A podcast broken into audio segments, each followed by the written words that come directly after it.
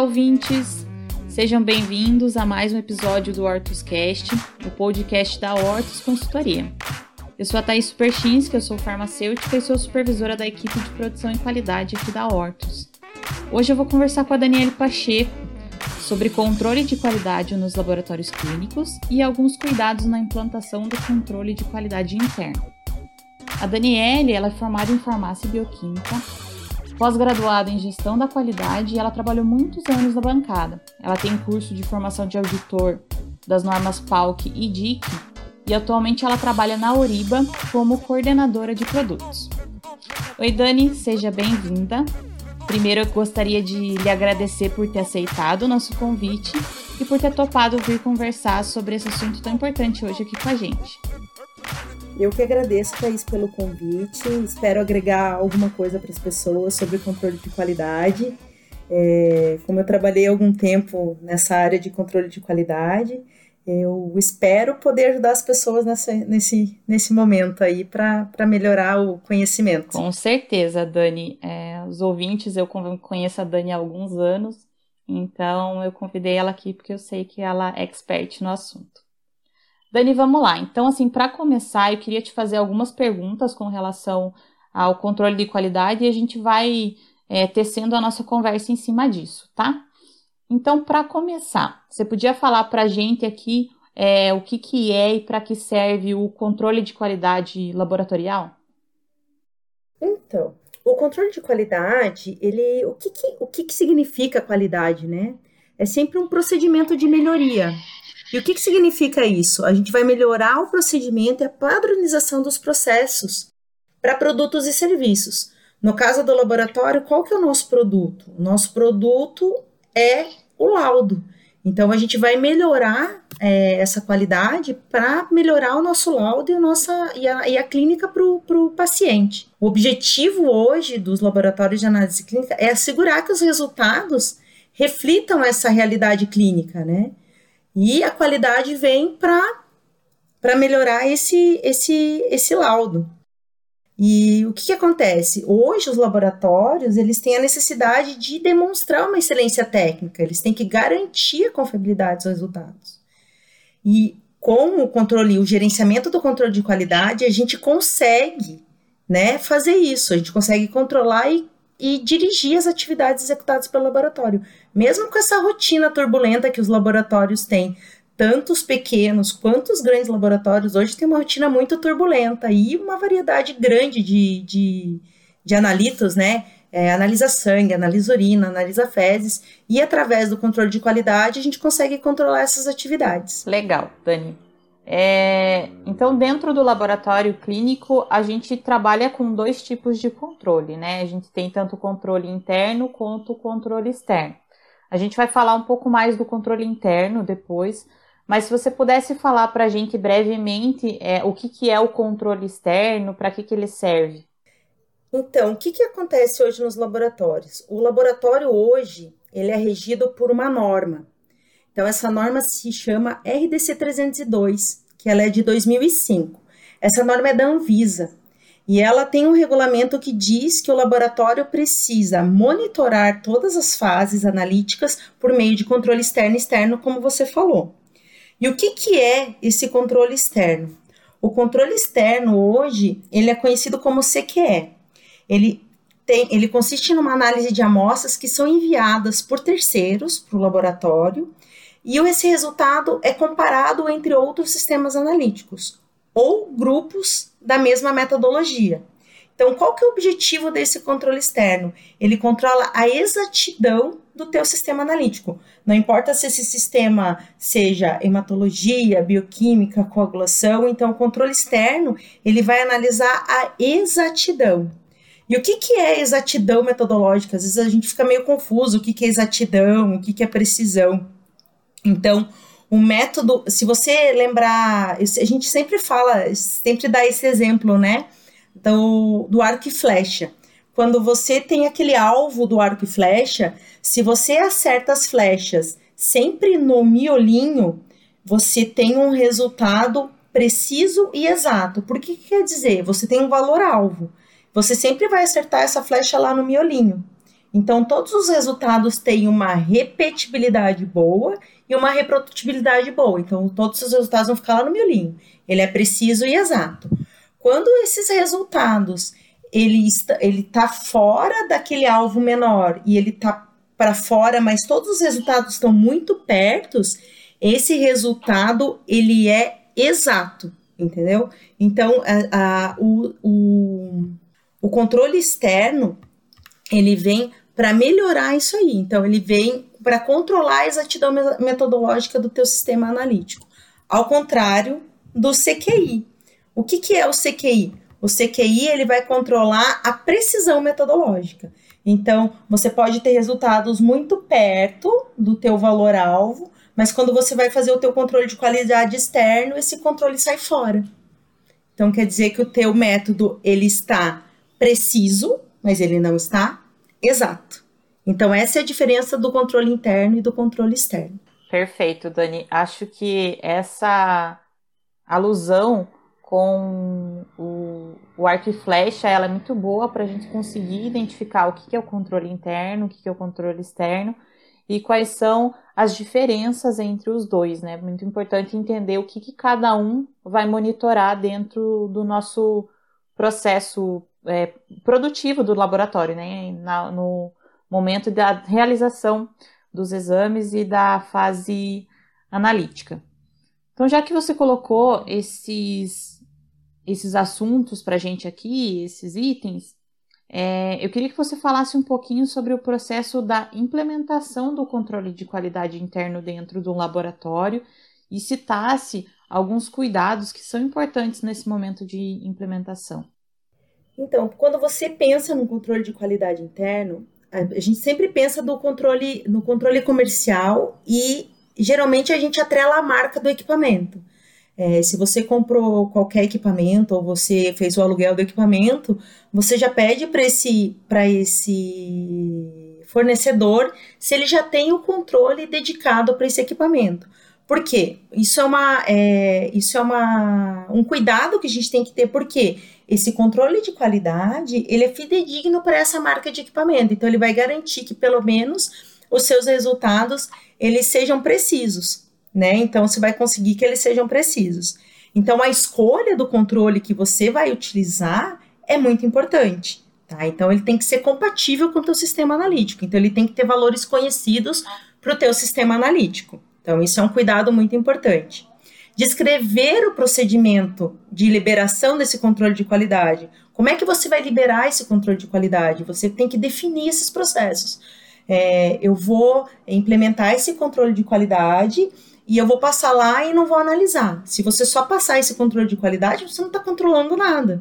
Então você tem que definir os procedimentos que você vai fazer a liberação desse controle. Como é que a gente faz isso normalmente? A gente analisa através do gráfico do Levi James, usando as regras de Westgard. Então a gente tem várias regras de Westgard. Então a gente vai usar o gráfico de Levi James, que é aquele gráfico que normalmente usa curva de Gauss, né? Então, ele vai vendo onde os pontos são plotados e através da regra de Westgard você vai definir, o laboratório vai definir quais são as regras utilizadas por ele. Não sou eu, não, não é você que vai definir. Então, o, o laboratório vai falar lá, eu quero, eu quero liberar o meu sistema analítico com até três desvios da minha média. Ok. Então, é ele que vai definir né, quais são os procedimentos que ele vai utilizar ele tem que. O que outro cuidado importante? Registro desses controles de qualidade. Então, como é que ele vai registrar isso? Através de planilha, através do equipamento, vai fazer impresso no equipamento. Então, eu aconselho sempre ter planilhas e gráficos. Tem até softwares que já são conectados com o interfaceamento, que eles fazem a plotagem desses, desses resultados e já fazem o arquivamento disso. Você não precisa ficar digitando todos os dias os resultados do controle de qualidade. Então, você tem que definir as formas de registro desse controle, tá? Não só porque a norma RDC pede, mas se possivelmente no futuro a pessoa quiser fazer uma acreditação a tipo nível de, de DIC e de PALC, ela vai precisar dessas evidências objetivas. Então, ela vai precisar provar que aquele controle deu aquele resultado e naquele dia. Né? Então, isso é um, um cuidado importante o tempo de armazenamento desses resultados. Então, é, a RDC fala talvez em cinco anos de armazenamento. É, você tem que saber aonde que você vai armazenar isso. De forma eletrônica, ok. Planilha eletrônica, ok. Ah, planilha, é, vou lá, vou arquivar no meu arquivo morto por tanto tempo. Então, eu tenho que definir o tempo de armazenamento desses resultados. Uma coisa muito importante que as pessoas esquecem é treinar os colaboradores para a utilização desses controles. Às vezes a pessoa entra no laboratório e fala: Ó, oh, você tem que passar o controle uma vez por dia. Cada 24 horas você vai lá e vai passar o controle. Ok, a pessoa vai lá e passa o controle. Mas ela não sabe analisar o controle. Quem que vai analisar esse controle? Explicar para a pessoa a importância desses controles. Então, treinar os colaboradores para a utilização. E não só a utilização de análise de resultado. Ele tem que treinar os colaboradores na bula dos, dos controles e calibradores. Ele tem que saber o que, que ele está usando, como é que ele vai reconstituir esse controle, que temperatura que ele vai armazenar, é, que cuidados ele tem que ter com a água reagente, como é que ele vai reconstituir. Para controle de hematologia, a gente não tem esse problema, o controle vem pronto, na, de reconstituição. Mas tem cuidados na bula que cada controle tem um cuidado diferente. Ah, eu tenho que deixar 15 minutos fora da geladeira. Ah, é para controle de bioquímica, eu tenho que deixar meia hora na temperatura ambiente para poder meus controles entrarem é, legal. Então, esses são o tipo de cuidado que a gente tem que ter com o controle de qualidade quando a gente vai implementar. Então, analisar que tipo de controle que a gente vai utilizar, a gente tem que registrar esses controles, armazenar os resultados e treinar os colaboradores, não é assim, tipo, vai lá e passa. Então, tem que treinar reconstituir, calibrar os. Uma coisa muito importante que as pessoas esquecem: calibrar as pipetas. Às vezes a pessoa vai lá reconstitui com uma pipeta qualquer que faz, sei lá, três anos que não é calibrado. Então, ter o registro de calibração desses instrumentos, dos equipamentos de rotina. Ah, eu fui lá, fui passar o controle, mas minha última calibração, sei lá quando que foi. Não está entrando no meu controle. Então, saber quando é que esse equipamento teve uma, uma, uma calibração, uma manutenção correta de, de, de, equipamento. Então, são os cuidados que a gente tem na hora de implementar esse controle interno. Senão a pessoa vai lá, vai passar o controle, ah, não entrou. É problema do controle? Não, às vezes não é problema do controle, às vezes é problema de manutenção de máquina. Então, são coisas que a gente tem que ter esse cuidado na hora de implementar o controle de qualidade. Os programas de manutenção preventiva e corretiva dos equipamentos, às vezes as pessoas não se atentam a isso, né? É, às vezes o laboratório está lá, só utiliza o equipamento e não faz nenhuma preventiva, tanto preventiva é, a marca ou o distribuidor ou o fornecedor fazer a manutenção, quanto as manutenções prioritárias, que são as manutenções diárias, as manutenções semanais. É, então, ela tem que estar tá com isso tudo bem em dia, ter um monitoramento disso também. Isso faz parte da gestão da qualidade do laboratório. Então, isso também é o controle interno do laboratório. Não é só aquele controlezinho que a gente passa diariamente. As preventivas se tornam parte do controle interno do laboratório. Então, é, ter todos esses cuidados. E para diminuir esses, esses problemas de dificuldade de controle interno, a gente tem tem várias coisas, que nem é, essa planilha de manutenção de corretiva, é, avaliação dos resultados, estatísticas do, dos dados. Então, isso tudo a gente tem que ter como cuidado, né? É, eu acho que essas são as, as, as maiores dificuldades hoje, né, para a implementação do controle de qualidade. Muito bom, Dani. Acho que todos esses pontos que você colocou são extremamente importantes, né? São várias coisas que a gente precisa cuidar quando está falando em controle de qualidade, então não é só o insumo, né, o controlinho em si, mas tem toda uma rede atrás que precisa estar tá ok, né, para aquele controle dar certo. Se você só passa o controle, como você falou, né, só vai lá e, e passa o insumo e não analisa e não registra nada, o controle de qualidade ele perde a validade, né, ele perde a finalidade dele e ele acaba sendo um custo a mais para o laboratório. Então fica uma coisa sem sentido. E eu acho que um dos pontos que você tocou, que eu acho que é muito importante, é a questão do treinamento dos colaboradores, né? Então é importante que toda a equipe esteja ciente do processo como um todo, desde né, da, da reconstituição do material, a escolha do material, isso não pode ser uma coisa feita somente pelo responsável técnico ou pelo gestor da qualidade. Então, todos os analistas eles precisam estar envolvidos nesse processo para que isso rode de uma maneira de uma maneira cultural, uma maneira cíclica e que isso realmente funcione dentro da rotina do laboratório, né? Então, eu preciso ter uma mão de obra que esteja envolvida e esteja treinada para fazer toda essa análise do controle e tá bem atento a todos esses cuidados que você falou. Então, gostei muito de você frisar essa questão do treinamento da equipe, né? E quando a gente fala ali em, em, o quanto é importante os colaboradores eles fazerem essa análise, eu queria que você falasse então um pouco sobre essas metodologias de análise do controle de qualidade. É, hoje, a metodologia mais utilizada, igual eu falei antes, é, são os gráficos do Levi-James, né? O gráfico do Levi-James e as regras de Westgard.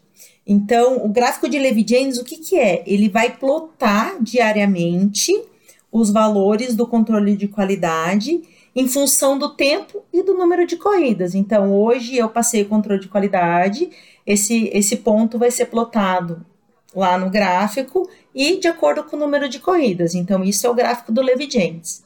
E as regras de Westgard são as tomadas de decisão para liberar ou não um aparelho para rotina. Então, eu posso fazer essa avaliação do Westgard diariamente, vou fazer a verificação do resultado, se ele ficou dentro ou fora dos limites, e vou definir se eu vou liberar o equipamento ou não de acordo com esse valor diário. Então, ah, saiu um ponto 2 SD. Se lá no meu POP eu digo que esse valor que saiu dois desvios da minha bula eu aceito, eu posso aceitar hoje?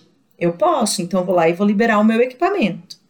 Eu posso fazer uma avaliação semanal. O que, que diz essa avaliação, avaliação semanal? É a tendência de resultado.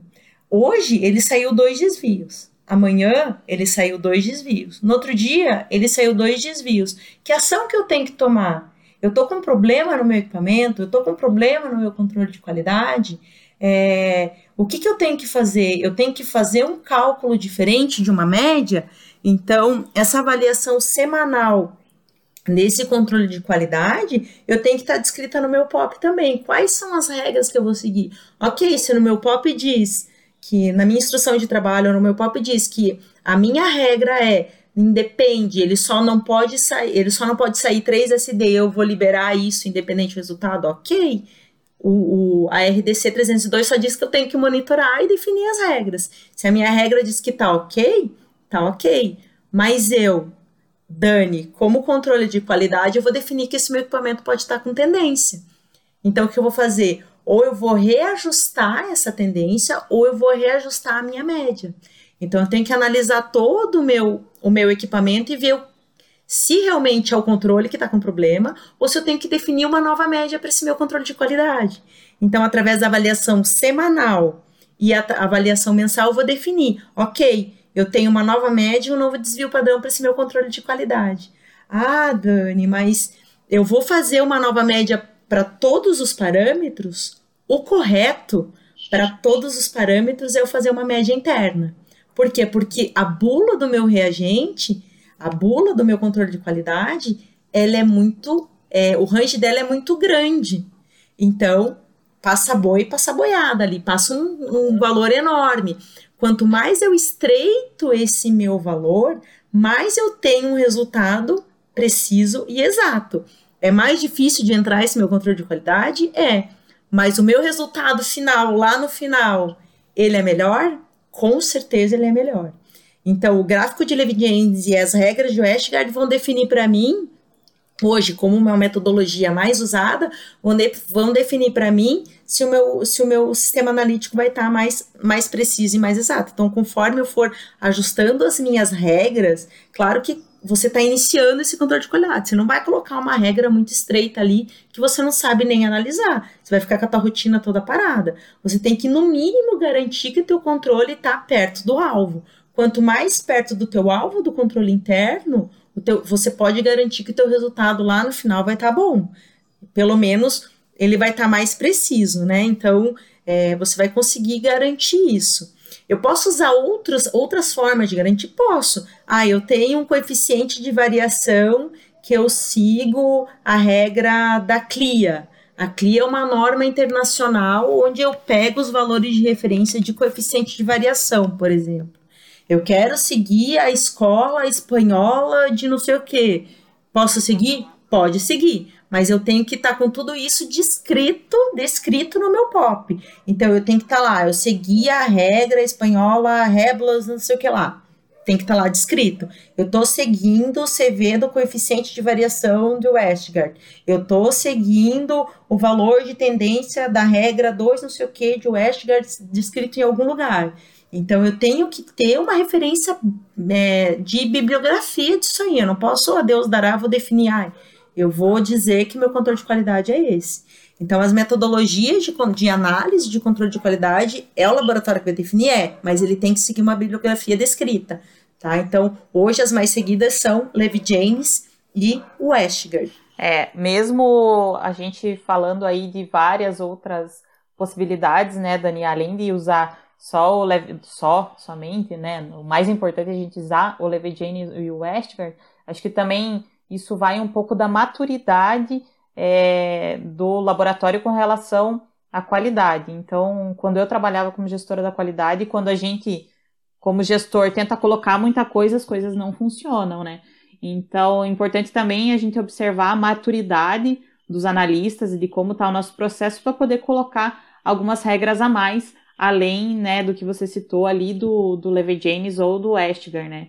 Mas também a gente precisa colocar minimamente algumas coisas para que você possa enxergar no final o teu resultado de uma maneira é, de uma maneira conforme, né? Você saber que aquilo que você está entregando para o teu paciente é um resultado correto. Então, fazer análise dia a dia ali, só com a, como você falou, com a, a bula do controle comercial que passa tudo, então pode ser que tá, tá sempre passando. Ah, o limite é 10. Tá dando 9 todo dia. 9 é dentro de 10, né? 9 tá, tá dentro do aceitável.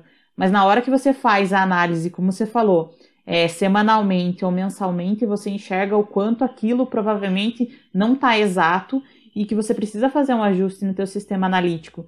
Então é muito legal que a gente tenha essa ideia de como se fosse uma escadinha, mas que a gente precisa é, cumprir alguns degraus, como por exemplo o Levi James e o Westgar, né? Eles são o ponto principal, aí acho que o passo inicial para o laboratório estar tá conforme dentro da, das regras de qualidade, né, Dani? Exatamente. Então não adianta eu ah, vou começar num laboratório pequeno ou estou começando a implementação do controle de qualidade, vou lá, vou colocar. Eu vou colocar todas as regras de Westgard, vou colocar um S, 2S, 3S, 4S, 7T, 10T, gente, não vai, não vai adiantar. Então, se eu explicar para o meu co colaborador, ele vai, ele vai amadurecendo isso também, né? Igual você falou. Eu vou lá colocar ó, acima de dois S, a gente já vai ter que dar uma analisada nesse controle de qualidade. Quando passar três dias de dois ou três, dois S, vamos sentar junto, vamos analisar, vamos ver o que está acontecendo. Então, é, o gestor também da qualidade tem que estar tá junto com esse colaborador e, e, ensinando ele a analisar o controle de qualidade, que conforme o tempo for passando, ele já vai adquirindo esse start, putz, acho que eu vou ter que recalibrar esse equipamento. Ah, vou ter que fazer um ajustezinho. Ah, será que é o controle? Será que eu vou reconstituir novo controle? Ah, será que é um problema do equipamento? Será que é a manutenção? Então ele vai adquirindo esse esse esse feeling de sentir o que é o controle de qualidade. Ah, vamos aumentar algumas regras, vamos. Ah, então já está na hora, todo mundo já, já tá maduro o suficiente, vamos aumentar novas regras. É, mas não adianta no começo, igual você falou, não adianta no começo ir lá colocar um monte de coisa que a equipe não vai não vai aderir, vai ficar só uma passada de controle aí, a tua, a tua rotina vai ficar toda presa. Você garantindo, pelo menos no começo, que teu resultado não vai sair errado, já é um bom começo. Como eu, eu tenho um ditado às vezes que eu falo assim, ó, é, para quem não tem nada, os 50% já é o dobro. Então, se você já está passando um controle de qualidade e você já está tentando colocar ele na média, já é um Exatamente. grande passo. Então, a gente precisa começar, né? Então, acho por isso trazer esses dados aí da implementação inicial do controle, uh, esse cuidado com as metodologias e tudo mais que, que você colocou. Dani, eu queria te perguntar outra coisa. Você, logo no início, você falou sobre é, o controle comercial, o controle atrelado à marca do equipamento, né? Então, hoje em dia a gente tem alguns fornecedores de controle de qualidade no mercado, mas existem algumas vezes que não está disponível um controle de qualidade comercial, né, no mercado. E o que, que o laboratório deve fazer? Como que a gente procede quando não existe um controle comercial? Ou quando ele está em falta, né? Deixa eu complementar, Dani. Quando não existe ou quando ele está em falta.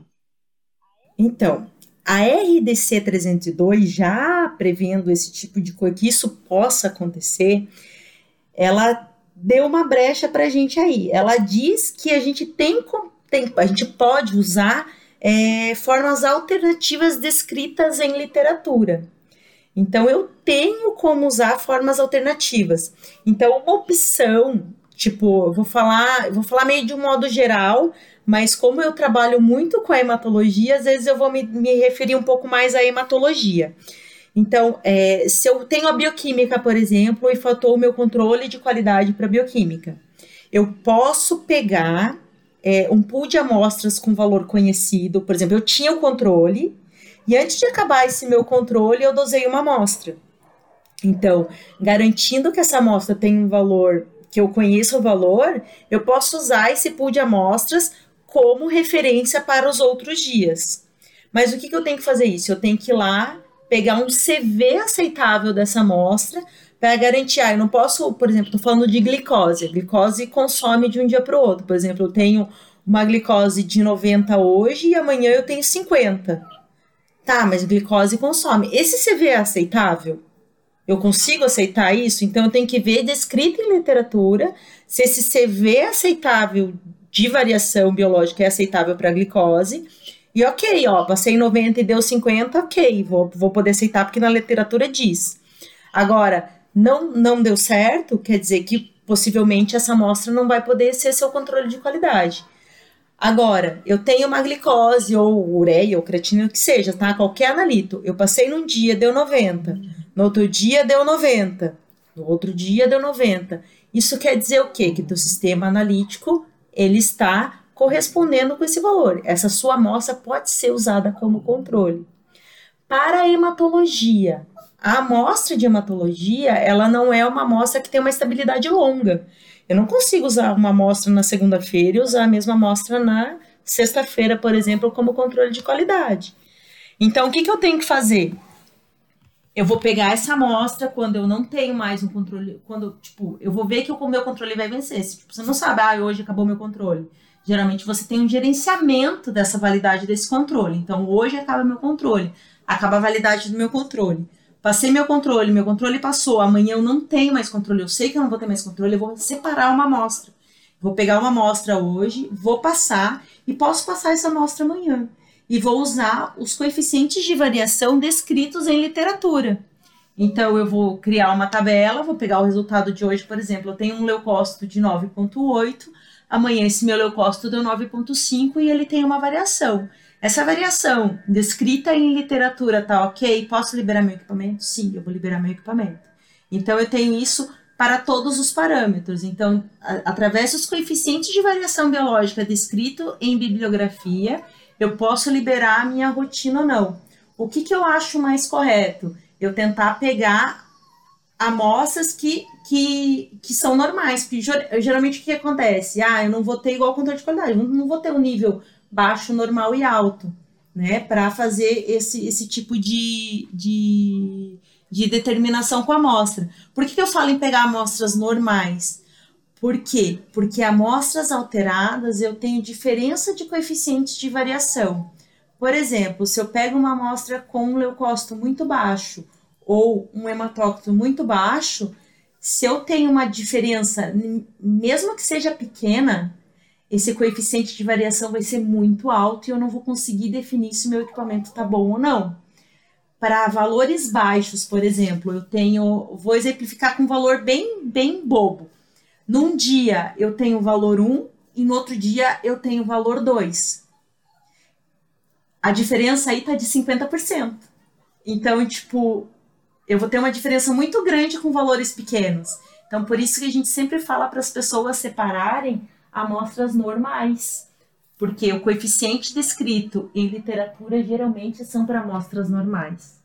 Então, é, quando você define uma metodologia para fazer liberação do controle de qualidade e que não tenha controle comercial, a gente sempre a gente sempre é, orienta as pessoas a usarem amostras normais, independente se é para glicose, para ureia, para creatinina, para qualquer analito que for, e pegar os coeficientes de variação descritos em literatura. Tá? Então, é, as, a norma, a RDC, é, protege o laboratório quanto a isso. É, vários livros de gestão de qualidade analítica, como a Controlab, ela, ela sugere isso também, tá? Não vou falar que isso deve ser, ah, eu vou comprar um controle de qualidade no mês, vou passar 10 dias e nos outros eu vou fazer só com, com essa amostra retida aí, que algumas pessoas chamam de, de amostra retida, outras pessoas chamam de de amostra é, transportada, eu não sei exatamente qual a definição de cada laboratório, mas a gente não aconselha fazer isso para sempre. Por quê? Porque a norma diz: se tem controle de qualidade comercial, deve ser usado o controle de qualidade comercial. Isso deve ser uma forma alternativa em casos de falta de controle de qualidade. Tá? Então, é, a gente é regido por essa norma então a gente tem como melhorar, é, melhorar sempre com o controle interno, por quê? Porque o controle interno ele já tem valor pré-fixado e a amostra, a amostra de um dia para o outro é só para garantir que o sistema está ok ainda. E não é para ser, como é que eu falo? às vezes eu falo que é, o que é o que é exceção não pode virar regra. Então, é isso que eu sempre falo. Um gancho que dá pra gente fazer aqui, Dani, já pensando, é, talvez trazer um, um, uma mentalidade de risco, é que é importante que o laboratório ele tenha já esse procedimento que vá ser adotado na falta de um controle, esse procedimento de contingência já pré-determinado, né? Então não adianta chegar no dia, ah, vai faltar o meu controle amanhã, vai faltar meu controle de né, na hematologia a gente tem menos parâmetros, mas eu vou ficar amanhã sem controle de bioquímica. E eu faço 25 analitos com aquele controle. Então, de um dia para o outro, vai ficar muito difícil vou fazer você conseguir ir atrás de todos os dados, todos os coeficientes e deixar esse procedimento ok. Então, é importante já ter essa, essa determinação de um controle em contingência antes e já saber como aplicar isso no momento da falta, né? Exatamente. Então, o controle de qualidade, ele define esses procedimentos também. Então, o sistema de gestão da qualidade do laboratório, em forma de procedimento, ele vai definir, ah, na contingência, ele vai, eu vou ter que fazer isso. Eu vou ter que fazer um gerenciamento dos lotes do meu controle de qualidade. Então, é, o gerenciamento de qualidade é isso, não é só, ah, vou passar controle, é tudo isso, eu vou ter que fazer gerenciamento do lote, vai faltar tal vez, tal dia, então é, definir isso descrito igual você falou, é, vai, vai minimizar problemas futuros. Ah, vai faltar amanhã e não tem amostra. E agora? Como é que eu vou fazer para liberar meu equipamento? tenho outras possibilidades, eu vou dar até uma outra possibilidade aqui. Você tem um laboratório parceiro, que você é amigo do dono do outro laboratório. Você pode pedir uma amostra do outro laboratório para passar no seu. Mas tem aquela coisa, você garante que o controle de qualidade daquele outro laboratório tá ok também? Então a gente tem várias, tem várias, tem várias vertentes. Você está aumentando o teu risco nesse caso, mas tem essa possibilidade tem essa possibilidade também, mas o certo é você fazer uma gestão dos seus lotes de controle, tanto de lote quanto de vencimento, de validade, para você não passar esse tipo de perrengue, né? Para não, não sofrer esse tipo de, de problema. É, uma outra coisa que eu acho que a gente podia falar aqui, Dani, a gente falou um pouquinho, um pouquinho ali atrás sobre a maturidade dos colaboradores com relação à análise de controle de qualidade interno. E acho que uma contingência de controle comercial também entra aí numa, numa maturidade para que alguém consiga fazer essa análise, tem que estar tá ali um pouco mais maduro, um pouco mais treinado. Mas se a gente pudesse pensar é, num cenário onde há uma melhora da análise do controle interno? O que, que a gente pode fazer para melhorar o controle interno do laboratório? Então, eu tenho é, algumas, algumas sugestões para melhorar o controle interno. A média interna é uma dessas. A média interna requer uma maturidade muito grande dos colaboradores. Então, conforme eles forem aprendendo a analisar o controle de qualidade do comercial, o controle de qualidade comercial, a gente pode desenvolver essa média interna para os equipamentos. Independente se é na área da bioquímica, se é na área da coagulação, se é na área da hematologia. O que, que é essa média interna? Essa média interna vai fazer o quê? De acordo com as dosagens desse, desse controle de qualidade, por um determinado tempo, é, tem várias literaturas que falam de 20 dosagens, tem gente que já começa a calcular a média interna com cinco passagens, cinco dias consecutivos ou cinco passagens. É, pode ser ou duas vezes por dia, ou é, tem gente que passa controle de qualidade duas vezes por dia, alguma coisa do gênero, ou você pode pegar dias, cinco dias consecutivos e 20 dias consecutivos e vai fazer o cálculo dessa média, desses, dessas 20 passagens, com desvio padrão e coeficiente de variação, e vai recolocar essa média no seu equipamento. Só que essa média é uma coisa que fica muito clara. Eu não posso tirar essa média do range da minha bula. Porque tem gente que pensa assim, ah, eu vou calcular uma nova média para o meu controle, ok, deu todos os valores lá no meu valor máximo e eu vou recalcular minha média interna. Não, ela tem que estar no range que você aceita e eu vou recalcular essa média interna. Então, você definiu nos seus padrões de POP que você vai aceitar até 2 SD, ok. Então, você vai aceitar até 2 SD, tá dentro do, do gráfico de Levy-James, oscilando na tua média, você vai alterar um pouquinho essa média, mas vai ter um desvio padrão menor e vai ter um coeficiente de variação menor. O que, que acontece? Você está estreitando o teu range, fazendo com que? Fazendo com que o teu resultado seja mais preciso e mais exato, tá? Então, é, essa é uma, uma das melhorias do seu controle de qualidade interno.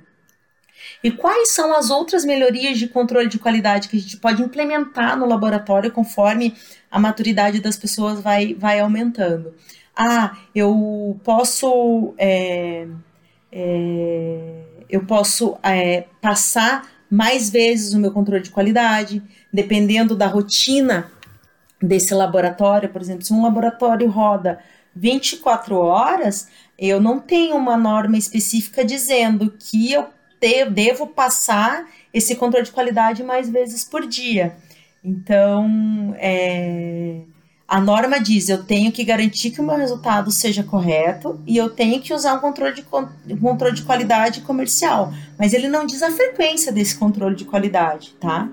Então, é, outra coisa que eu posso fazer é passar o meu controle de qualidade mais vezes por dia. Ah, Dani, mas sai muito caro passar o meu controle de qualidade mais vezes por dia.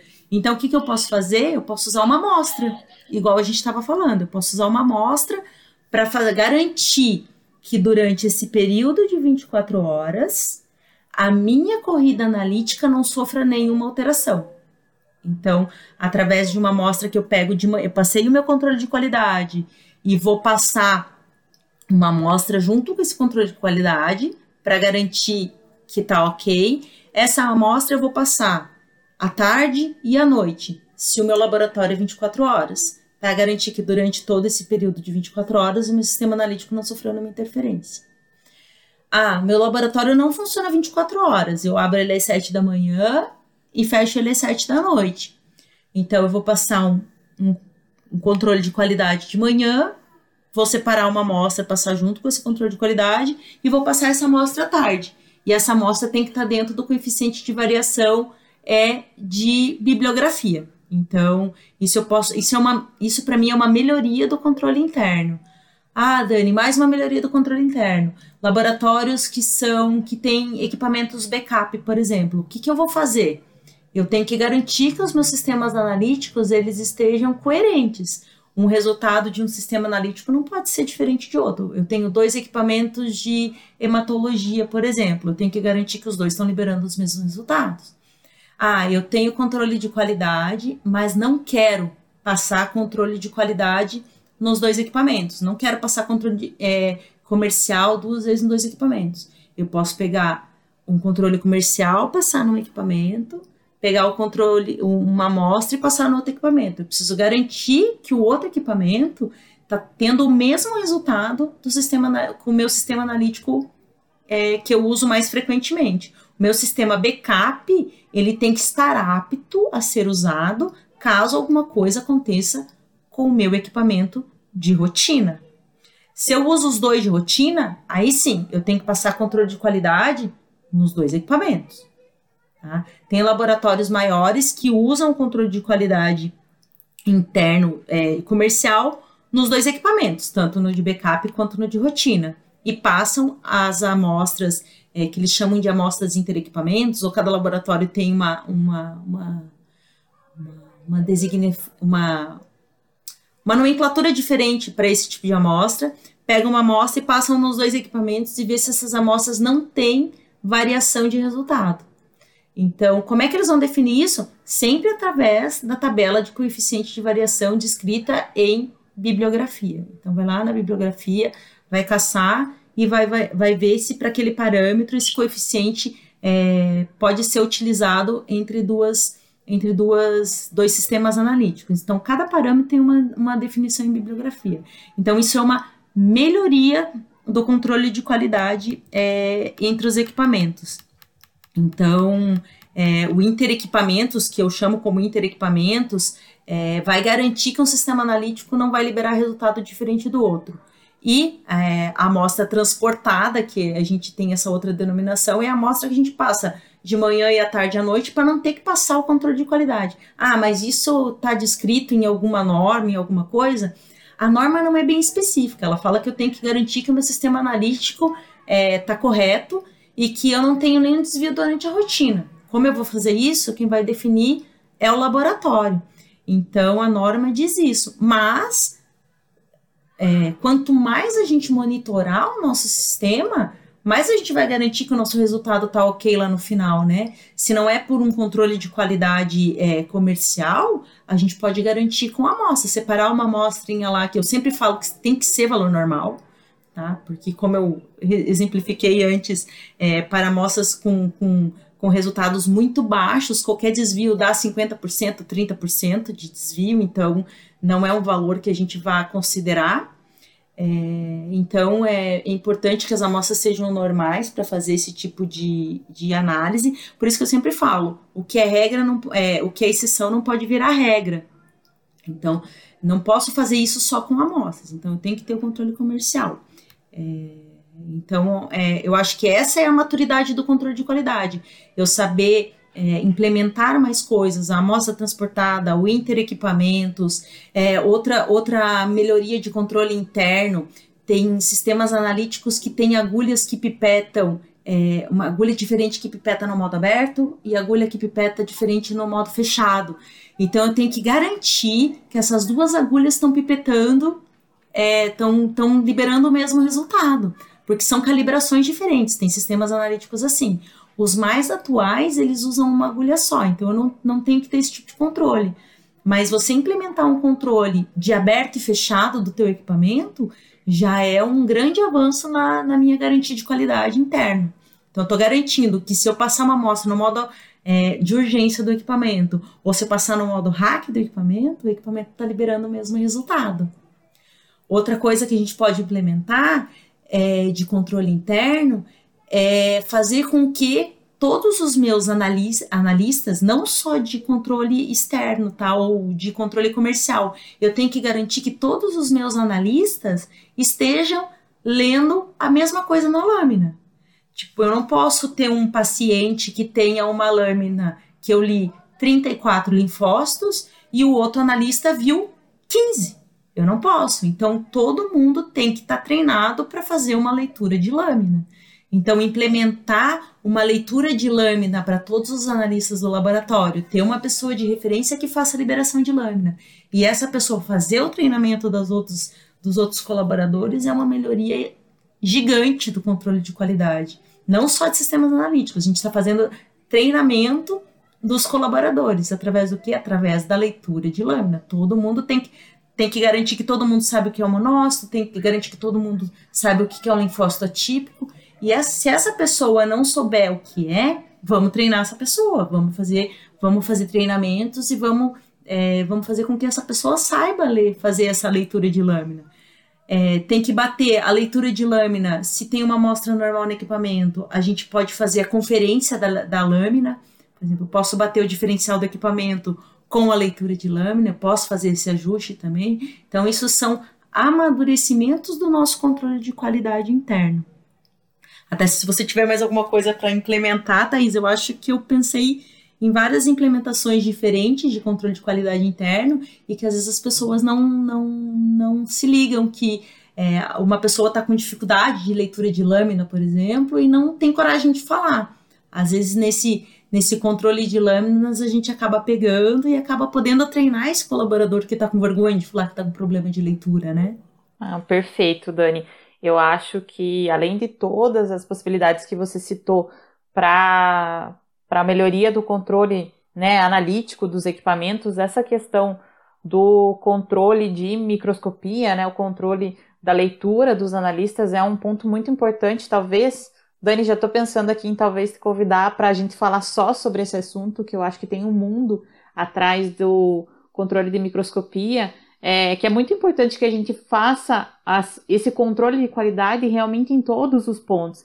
Então, controle de qualidade não é só passar o controle no equipamento, é analisar, é estar tá atento à melhoria dos processos, a outros controles, né, o amadurecimento que a gente pode colocar, controlar os meus analistas, né, né? Eu não posso ter uma unidade que libera uma leucemia, uma outra unidade que libera um hemograma normal. Então, tudo isso faz parte desse mundo que é o controle da qualidade, né? Acho que tanto eu quanto você, Dani, a gente é muito apaixonado por esse mundo, tanto eu quanto a Dani, a gente trabalhou muito tempo com controle de qualidade, então realmente a gente teria aqui né, papo para muito mais tempo aqui. A gente até já passou um pouquinho do tempo que a gente tinha planejado, é, mas realmente, assim, é, é um, um assunto super importante para o laboratório e eu acho que conhecimento com relação ao controle de qualidade nunca é demais.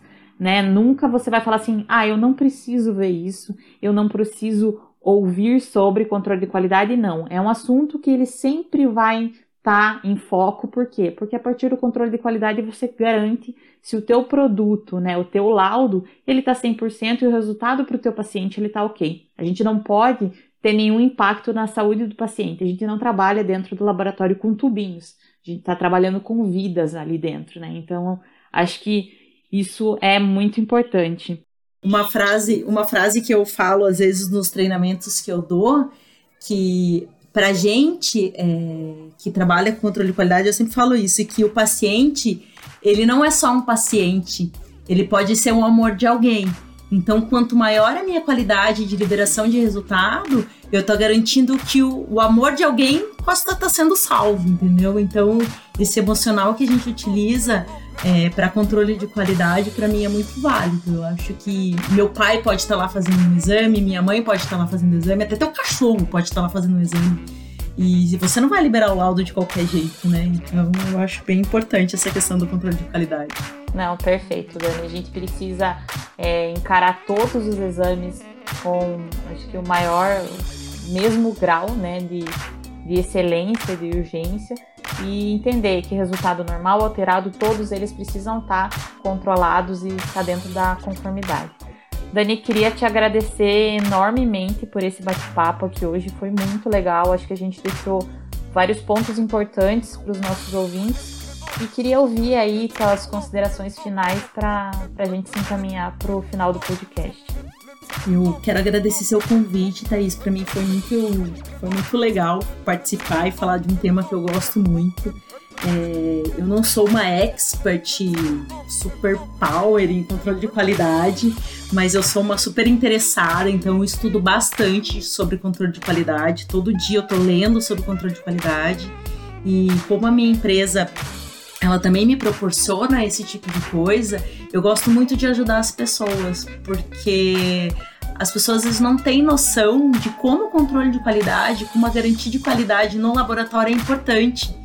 Independente se você está começando, se você não tem nada e está implementando. Então, é, falar sobre isso para mim hoje foi muito gratificante e espero que todo mundo goste. E se tiver alguma dúvida e quiser entrar em, entrar em contato através da, da sua empresa para conversar comigo, eu vou ficar super feliz em poder ajudar. Tá? Se vocês precisarem de ajuda também, pode contar comigo que eu estou super disponível. Adoro esse assunto e, e, vou procurar informações, vou tentar ajudar de qualquer forma e o que eu não souber, eu vou, eu vou correr atrás. Tá ótimo, Dani. Eu agradeço muito você mais uma vez. E aproveito para agradecer aqui os ouvintes que ficaram até agora ouvindo duas apaixonadas falar sobre o controle de qualidade aqui. Então, obrigada a você que acompanhou mais um Hortoscast e até mais. Tchau, tchau.